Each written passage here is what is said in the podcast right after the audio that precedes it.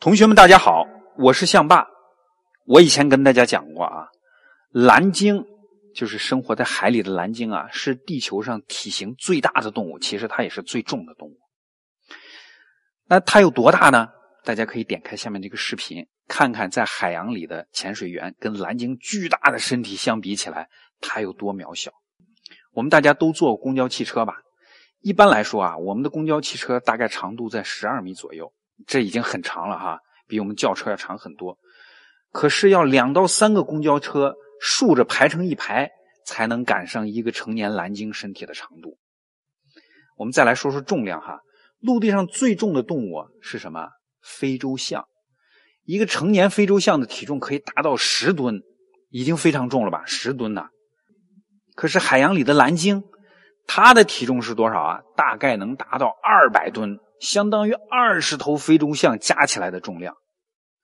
蓝鲸这么庞大的身体啊，让它在海洋里无所畏惧。即使是有“海洋杀手”之称的虎鲸，也没办法进攻蓝鲸。他们呢，只能偶尔去猎杀一下那些照顾不好的蓝鲸的小宝宝。大家看看下面这张图片啊，你能看到虎鲸的牙齿。虽然它的牙齿如此锋利，但是呢。它压根咬不动蓝鲸的皮。那么，身体巨大的蓝鲸吃什么才能长这么大呢？哎，可能会让大家吃惊。它吃的东西啊，特别特别小，是一种叫磷虾的东西，一种小动物。那磷虾吃什么呢？磷虾是吃藻类的，海里的一种特别小、特别小的一种植物。那么，蓝鲸、磷虾和藻类这三种生物啊。用吃和被吃的关系连在了一起，就像一个链条一样，一环接一环。我们把这个就叫做食物链。蓝鲸、磷虾和藻类构成了一个食物链。其实自然界中的各种生物啊，都处在像这样的食物链之中。哎，可是大家有没有想过哈？刚才我说了，蓝鲸没有天敌，那。食物链到蓝鲸那儿是不是就断掉了呢？其实并不是，蓝鲸啊，跟所有的动物一样，它都有生老病死，它也会死。科学家预计啊，大概蓝鲸的寿命几乎和人类的寿命差不多，平均能活到七十岁左右。啊，有的蓝鲸呢还能活到九十岁。在蓝鲸走向生命尽头的时候啊，就是它们死了以后，它们庞大的身躯啊，会怎么样？会沉到海底。对于蓝鲸来说啊，沉到海底的时候，这是它生命的终点。可是对于海底的其他动物来说，这可是一份从天而降的超级大餐啊！而这份大餐能让好多动物吃上几十年，甚至上百年。所以啊，我们刚才说蓝鲸的这个食物链是不是到这儿就断了呢？其实不是，它还是在延续的。那么怎么延续呢？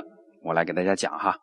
最先赶来参加这个宴会的，也就是说最先赶来吃蓝鲸尸体的是海洋里的食肉动物，比如小型的鲨鱼和海鳗鱼等等等等。他们大口大口的吃掉蓝鲸身上的肉。哎，等等，刚才不是说蓝鲸的皮谁都咬不动吗？那是活着的蓝鲸，蓝鲸死了以后，它身体就会逐渐的腐烂，它的皮就能被其他的动物咬破了。而这些食肉的鱼类啊。就大口大口的吃蓝鲸身上的肉，这些肉能让海洋里的这些食肉动物吃多长时间呢？大概一到两年才能基本吃干净。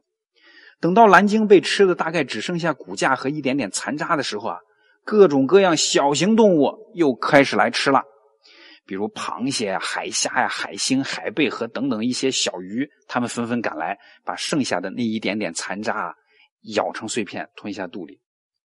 而且他们还会把蓝鲸骨头上的剩的那点肉和脂肪剔得非常非常干净，吃的很干净。大家来看看下面这张照片哈，这张照片里你能看到蓝鲸的骨骼旁边有海星和小鱼，它们其实就正在吃蓝鲸骨头上剩下的各种肉。而这些小型动物啊，不但以蓝鲸的残渣为食，它们还会吸附在蓝鲸的骨架上，甚至会在上面打洞。长久的居住在里面，简直就是连吃带住，在这儿繁衍生息。大家再看看下面这张图片哈，下面这张图片呢，就是蓝鲸的骨头，那红色的一片的一片呢，那就是海蠕虫们在上面打的洞，而且啊，还有很多过滤海水的小动物也生活在这个骨头上。就这样，蓝鲸的尸体就变成了一个热闹的大型海底居民区。这些动物的身体太小了，蓝鲸尸体剩下的这点残渣啊，能养活它们好久。这个庞大的海底居民区啊，能持续几十年时间。